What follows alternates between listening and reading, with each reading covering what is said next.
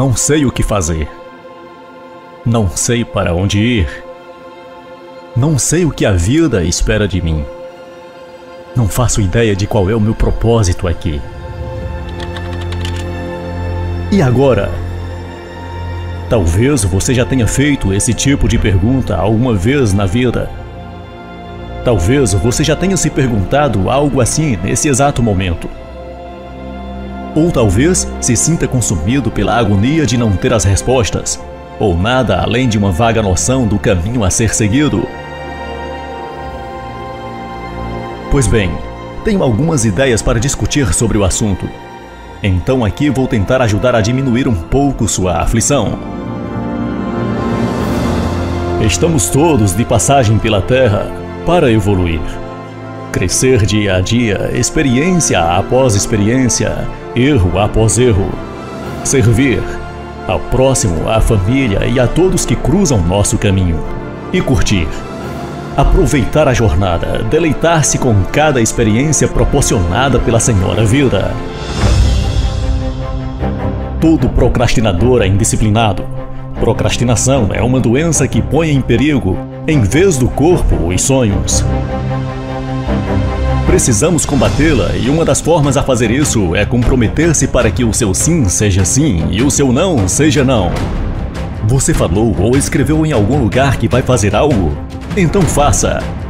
Nada de deixar para depois ou o vírus da procrastinação tomará conta.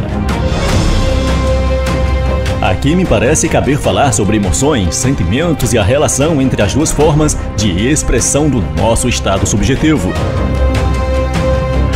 Emoções, por funcionarem como uma espécie de mecanismo que aciona nossas reações, têm muito de instintivas.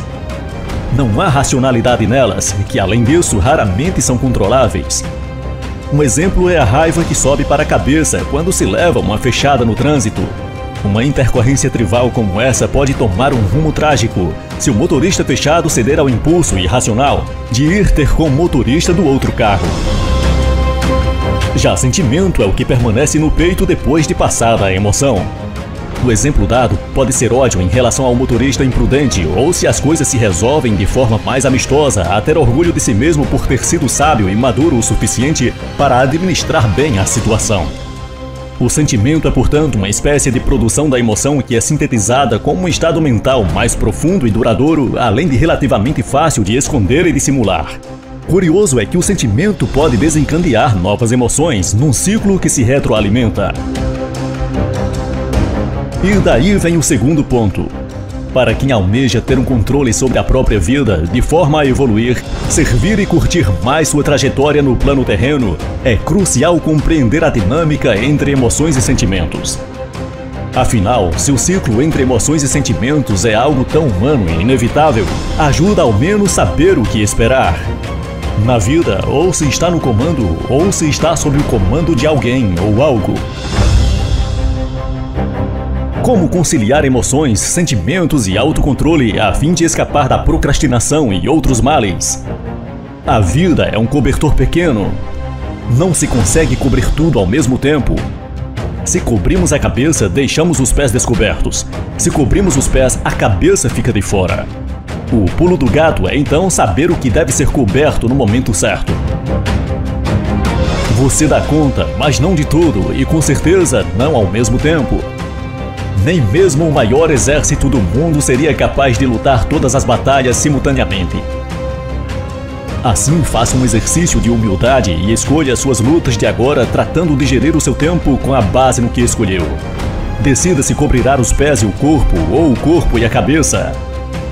Se um projeto ou um aspecto de sua vida tiver de ficar menos abastecido por um tempo, lembre-se de que depois será possível compensar isso. O cobertor ainda estará lá. Há mais. Para vencer a procrastinação, você precisará de um combustível diário. E na vida, esse insumo são os seus sonhos. Eles estão aí no início de tudo e renovam as energias do caminho. Um homem que não tem sonhos não encontra motivação para avançar, superar e conquistar. Simplesmente não consegue incorporar o espírito imparável, pois não enxerga além do presente. É então tomado pelo prazer imediato, alimento da procrastinação, que acabará matando o seu eu do futuro. Que histórias você quer contar com mais idade? Da resposta a essa questão depende todo o seu destino. O ser humano foi feito para estar em movimento, sempre disposto a dar o passo seguinte. Daí a importância de se manter em contínua evolução, buscando servir e ser útil. Daí também a necessidade de se apreciar a jornada, ciente de que há muito a agradecer e a aprender, mesmo nas situações difíceis. Autocontrole, capacidade de sonhar, disposição para persistir um dia depois do outro, tudo é imprescindível na construção de um futuro promissor, mas não para por aí. Não menos importante é tomar as decisões certas. O escritor Tony Robbins sobre esse quesito ensinaria: é nos momentos de decisão que o seu destino é traçado. É por isso que a partir do momento que decidi fazer esse vídeo e você decidiu assisti-lo, você e eu mudamos nosso destino. A vida é fruto de decisões pontuais como essa. E é saber usar bem os talentos e dons recebidos. É fazer tudo como se fosse a última oportunidade, com esforço, dedicação, paixão. É, enfim, seguir evoluindo, servindo, curtindo.